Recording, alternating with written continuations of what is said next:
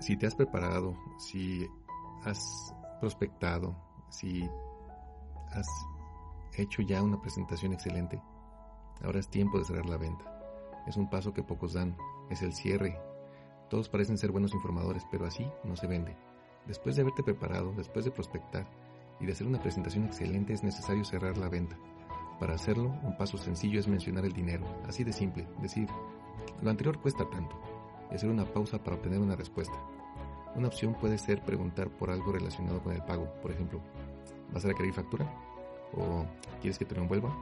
¿O cuál sería tu forma de pago? Es momento de decir de manera indirecta, te lo quiero vender y tú viniste a comprar. Así que hazlo.